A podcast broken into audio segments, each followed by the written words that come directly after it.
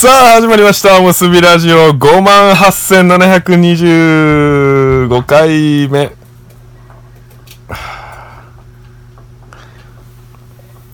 今日のテーマは、嫌いな言葉。今決めました。俺乗っかれる気がしへん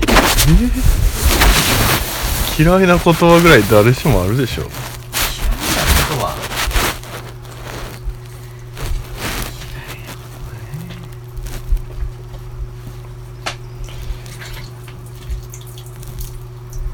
今、だから出たのが、まるっと。おう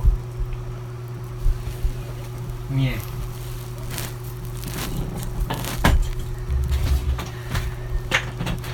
まるっとって何やねん。年は。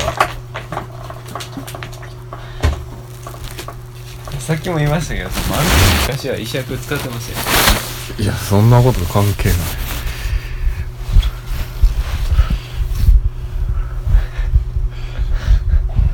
マルットにムカついた衝動で撮り始めたんですかラジオ。そうですね。でもマルット以外の何もないっすよね。えー、エモい。あエモいムカつきますか？うん。あえー、えーそれどういうムカつきなの？ちょっと気になる。俺その正直エモいがこんな感じで流行る前からちょっと使ってたうん。なんかうんもう使うけどね。まあまあわかるよ使うけど、うん。結構距離置いて使うでしょうん。距離保ってねこうエモいっていう言葉との距離を保ちつつ使うでしょネタ的に使います、ネタ的にね。うん。嫌いな嫌いな言葉か。な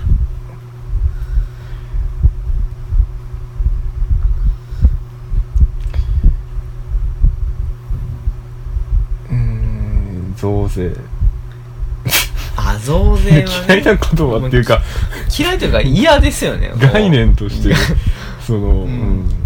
増税大歓迎ってはならないですよね。その例えばその税収を税収をじゃあ2倍にして年金としてお支払いしますっていうのがもう憲法として定められたとしたら増税大歓迎ですよ。いやいやそれでもまあまあ うんまあ死ぬかもなみたいなのあるからあれやけど大歓迎ではないな。うん。いやそれが義務になった瞬間もう終わってますよね。まあね。やっぱ国家はダメか ね。えなんかいっぱいあるねんけどな。嫌いな言葉かーん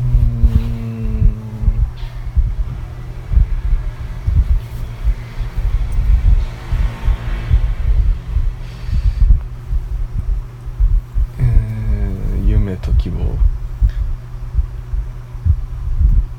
そうう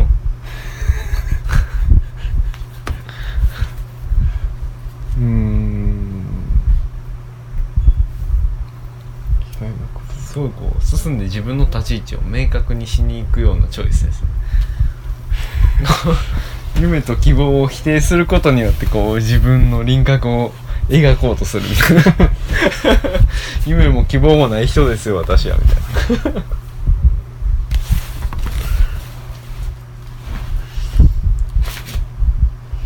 なんかあってんけどなうーん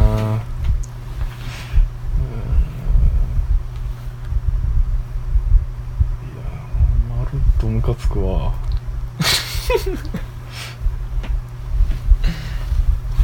まあまるっきり嫌いじゃないけどそういうやっぱ豊かには反応しますね。豊かっていう言葉には。あ豊か。なんかその反応というのはあそれちょっとどういう意味で使ってるか詳しく聞かせてくれるかなみたいなうん。感じではなっちゃうかな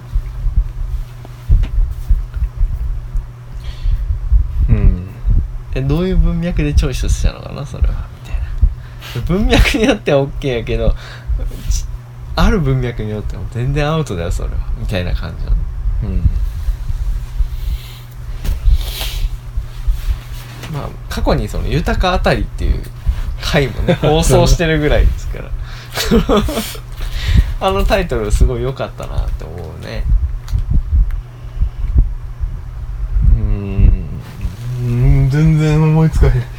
ぱいあるのにいっぱいあるのに。それいっぱいあるとは言わへんな。常々思ってんねんけどな。あそう。出てきたらう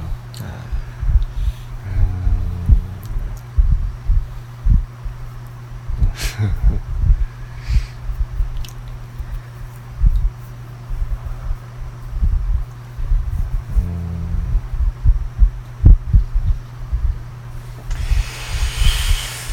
嫌いな言葉コーナー終わりめっちゃ短かったな。6分で終わりましたよ。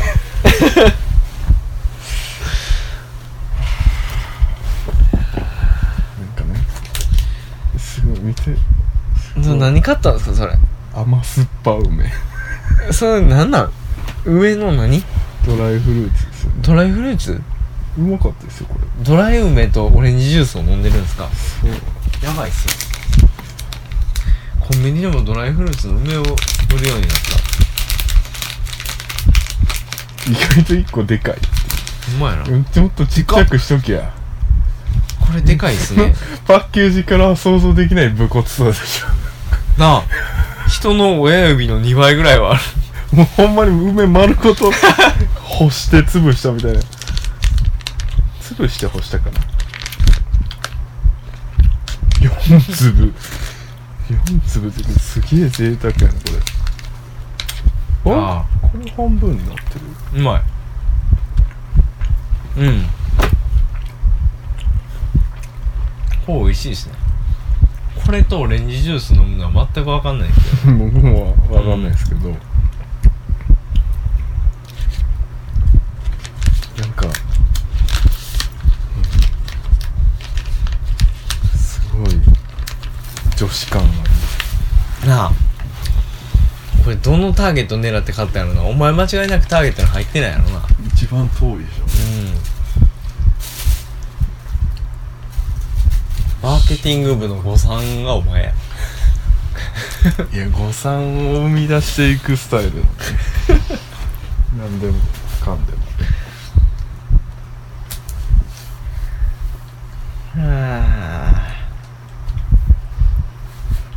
次なるテーマどうしましょうかね。次なんでちょっと考えてください俺。お酒持ってくるから。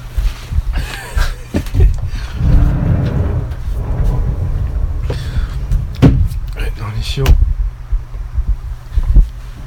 う。うーん。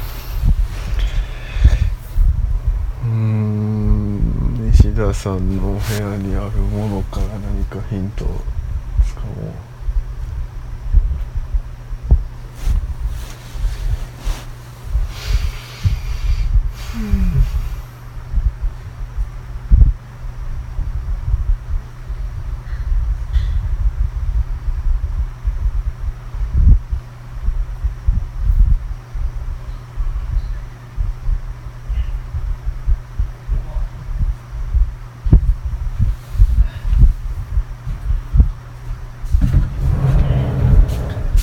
ついた。うーん。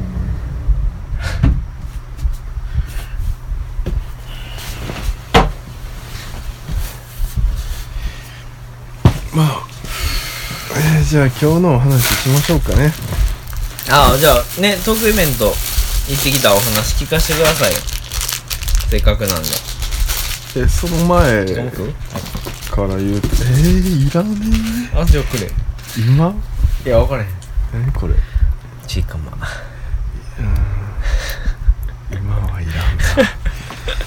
まあ今日はだから昼間、えー昼昼過ぎにまあ家出て大阪に来ました。んでまあまず某出版社の編集者さんとの打ち合わせですよね。そう本を作れるかもしれない。まだやっぱ非公開なんですかそういうのって。えー、まあそりゃそうやんなうん。でまだ社内で企画通ってないもん。まだ。まだあくまで編集者さん個人との話やもん。うん、まあね。でその編集者さんからもらった本面白そう。うん現地嫌いなフィールド言語学者書く語りき。いや出版社バレる？いいんちゃうもう。誰も聞いてへんし、まあまあ。いや俺でもどうなんやろ？これリスナー増えてるんじゃない？昔よりかは。うん。多少。まだってなんか、あ増えてても、うん、その枝豆じゃない平木祭りに来てくれる音響さんもおむすびラジオがフォローしてたよ。うん。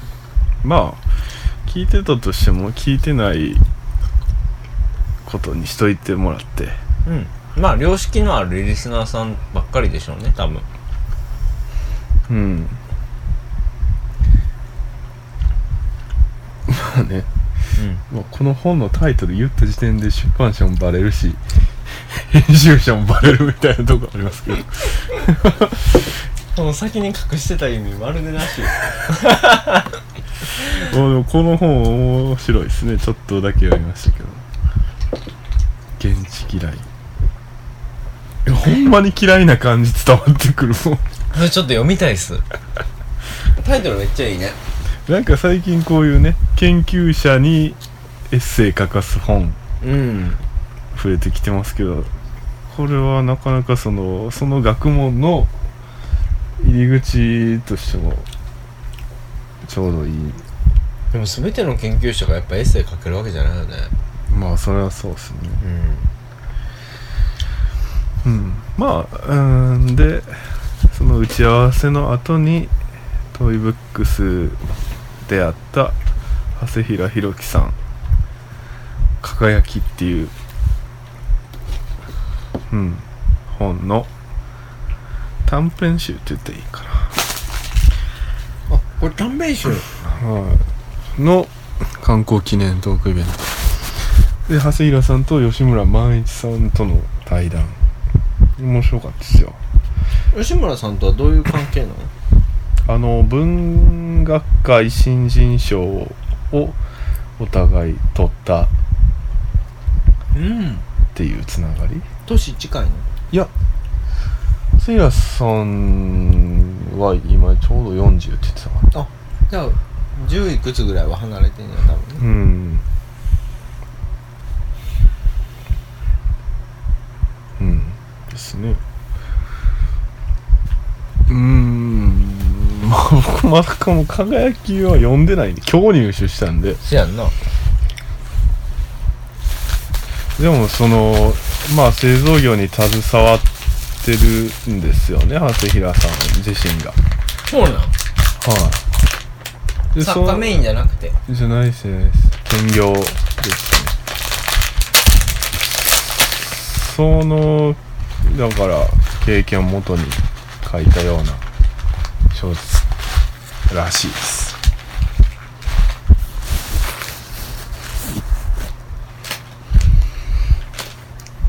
終わり。しうん僕もういらない食べ物。えー、トークイベントの話はないですか？えー、まあ 難しいな。なんかまあこの長谷平さんの輝きもうーんエンタメ小説ではないですよね、うん。まあエンタメ小説か純文学かっていったら純文学に入るうん。小説でまあ吉村万一さんの小説もそうですよね。うん。だからそういうまあ対比の話であったり。うーんあとどんなこと言ってたかなえそのな区分けってどうやってなされてんの？なんかねエンタメ小説は結構もうお決まりのパターンがあるんですよ。話の流れとしてね、うん。でもその和平さんも吉村さんもなんかあえてそっからこうはみ出していきたい欲求があると。うん。うん今日なんかまあその出版業界も不況 なのである時編集者からもっと面白い売れるものを書いてくださいって吉村さんも一回言われたことがあって吉村さんが？そう。それで4年ぐらいスランプに陥ったって言って。編集者の責任めっちゃ重いな。うんまあね一人の作家を4年間何も書けなくするってめちゃくちゃじゃない？呪いやん。半分なんか当てつけみたいなとこはあるでしょうけどど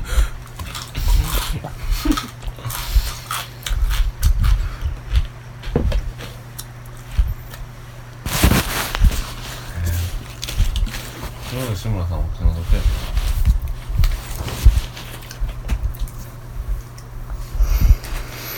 うんまあそういう話っすよ。えトーク2時間ぐらいあったんじゃない？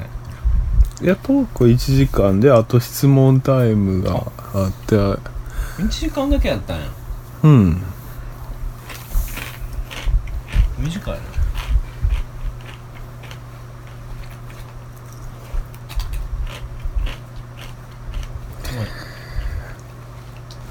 実感としては1時間ってあんま何も喋れへんなとかな導入？ねんの？いやどうそうかな。いや僕らっていうか 春日が長すぎるんじゃないですか 俺らは真面目なの。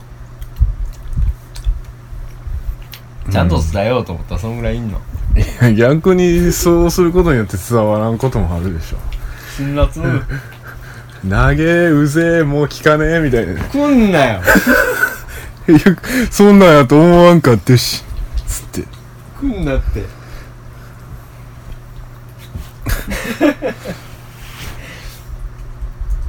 そんなダラダラ喋ってるか？ダラダラっていうかなんでしょうね。お。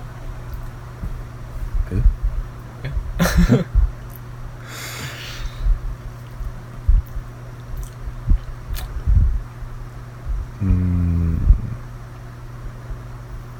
経緯。出版の経緯とかが長いかな。あそれはあれですか？大阪での話お前が客として来た。ブラックさんでのやつ。うーん。うん。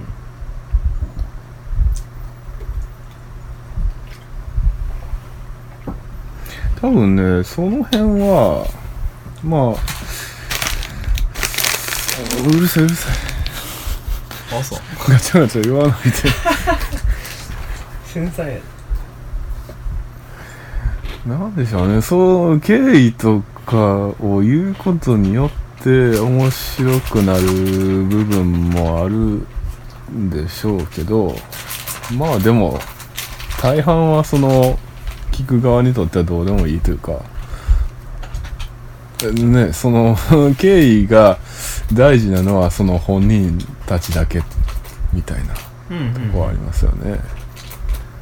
なるほど。じゃあかすかで言うとそのなぜ再販に至ったかっていう経緯が大事なのはあ違う。再販に至ったかっていう経緯は読者にとってっていうかむしろそのトークイベントに来てる人たちにとってはそんなに重要ではないう。ん、まあ読者にとってもそんな重要じゃないんちゃいますうーん。よっぽどのそのファンでもないけ限はいはりしい なるほど。トークイベントに来るお客さんっていうのはそのある種よっぽどのファンっていう風にくぐってるっていうのはいやそれは分かんないよ。その俺が今思ったことやけど一瞬。まあちゃうって話。ファンだけじゃないですしね。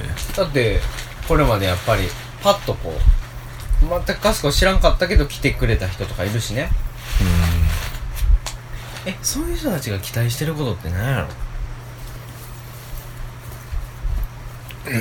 ろ？面白い話。ですよね。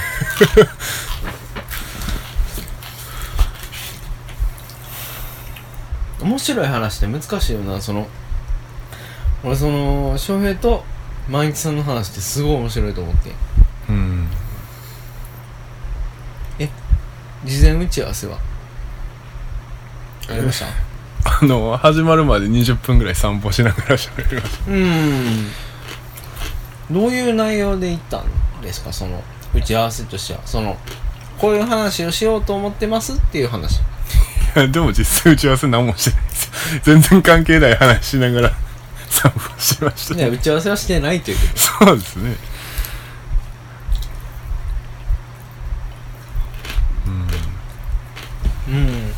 ドキュメントまあ俺全部聞いたわけじゃないけどまあいくつか翔平も聞きたいことがあってでもそれぞれにその日のテーマについて考えてきたっていう経緯がすごい明らかやったかなあのトークイベントは。うん。なんか万一さんもこのテーマについてこうずっと考えてたんですけどみたいなくだりで家の前に引っ越してきた。うんあの太平男の元になるね。話をしたりだとか。ですね。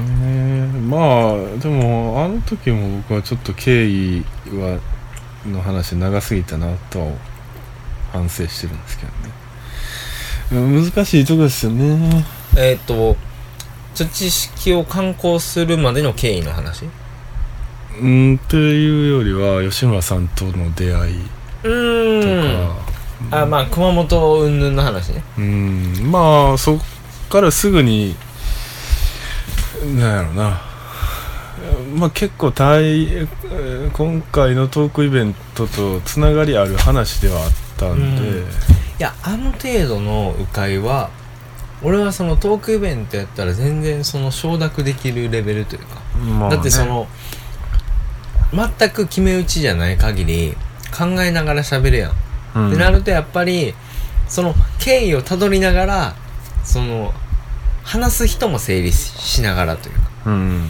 絶対あるから聞いてて嫌な感じは全然しへんかったのだかうんらその熊本の話を翔平もして万一さんもしてっていう感じがもちろんあったよ、うん。確かに。でその同じキーワードも繰り返し出てきたけどマルチスピーシーズ学会みたいな。うん言葉ってめっちゃ出てきたと思うねんけど冒頭、あれってその序盤のエンジンかける前やからさこう探りながらやんあの時間って、まあもちろんあれがなくねスムーズにバーンといったら普通にそのあうまいねっていう感じだと思うけど、別にあれがあったからって言って悪い印象にはならないかなとはうん思うなまあトークイベントって大体最初はね誰がやっても。うん。うん。結局そのえ誰がこっから舵取っていきますかみたいな探り合いとかあるでしょ？特に対談とか、そうですね。うん。だからまあそんなに嫌な感じはないかなああいう。まあだから早くやっぱりその対談なら対談で対談をせえっていう感じ。まあ切手としてはね。うん。切手としてはそういうのあるけど話す側ので俺とかってやっぱり話す側として聞いちゃうから。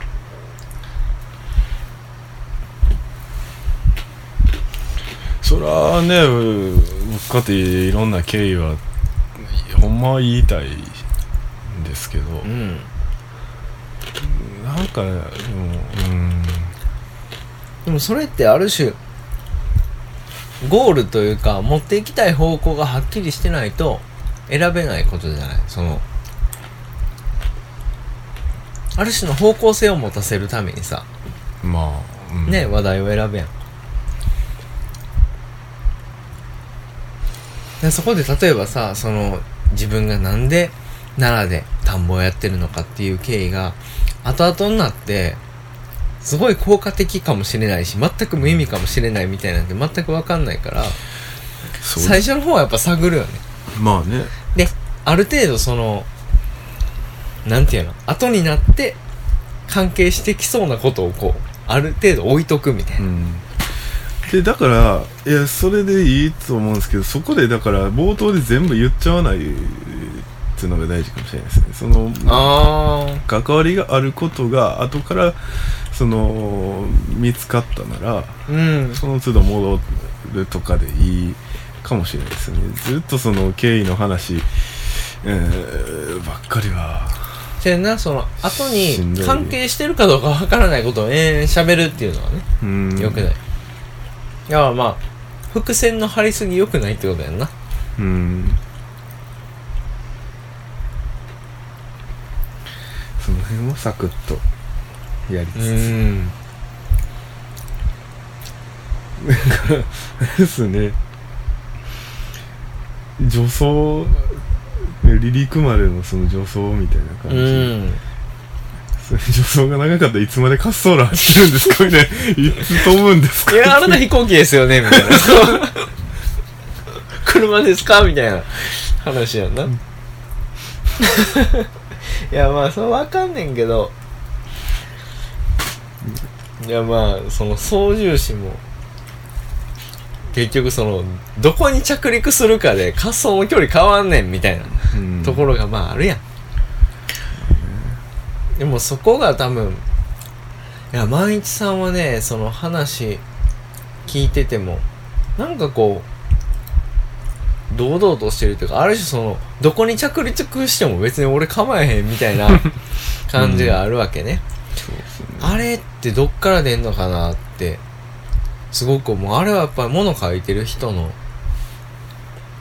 態度なのかな。いやー結構毎日さん得意ちゃいますあれは。あそうなんかそんななに物かける人でも喋り下手な人はいっぱいいますからね。ああいやそう思うと奇跡的やなと思う。そのある種ああいう形でお前と対談したっていうのはまずよう受けてくれたなって話ですよね。芥川賞作家が。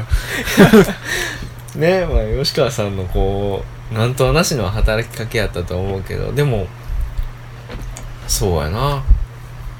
でもそれはやっぱりある種知識を買ってたからっていう部分もあると思うし。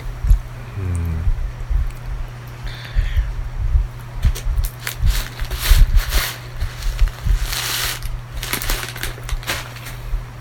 吉村さんのバーストゾーン読み終わりましたけど、重かったですわあれは。俺何から読んだらいい？くちくちバンくちくちバーンですよね。でくちくちバーンが気に入ったのならバーストゾーンにはすぐ入っていけますね。でもあんまり長い小説吉村さんなかなかなさそう他に。うんあれが一番長いかもしれないですよね。文庫本であの厚みってなかなか。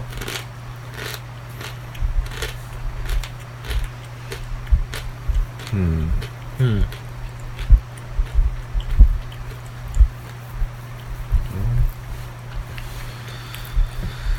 まあ人間がぐちゃぐちゃになる話ですよね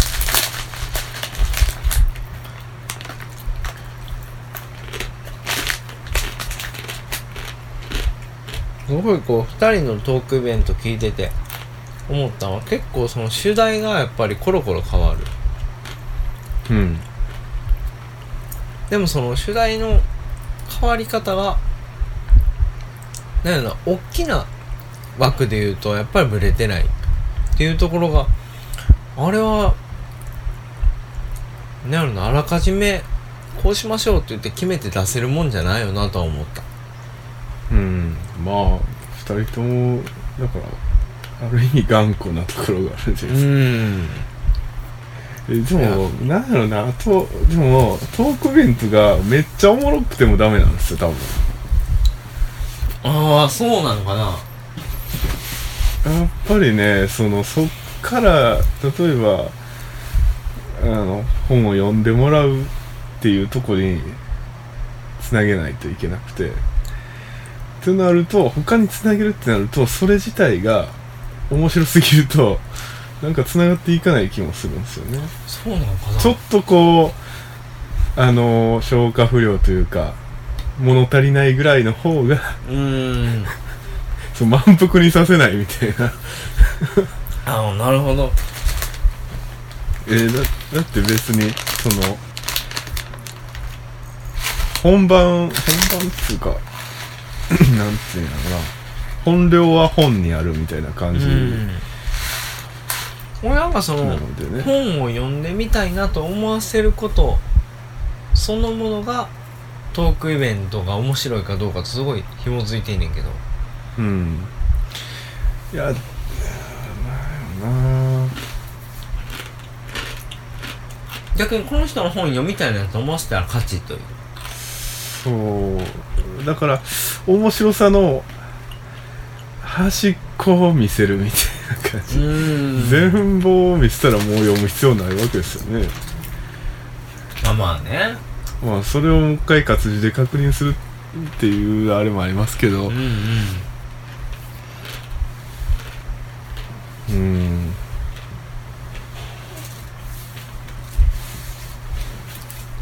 難しいなであとその本をまるっきりなぞるだけやったらそほんまにその思んないと思うし、うんやる必要ないよね。うん。けどその本を読む読んでもらうことにつなげないといけないし。うん。本のことを話しすぎず。うん。でも少しは話みたいな。うん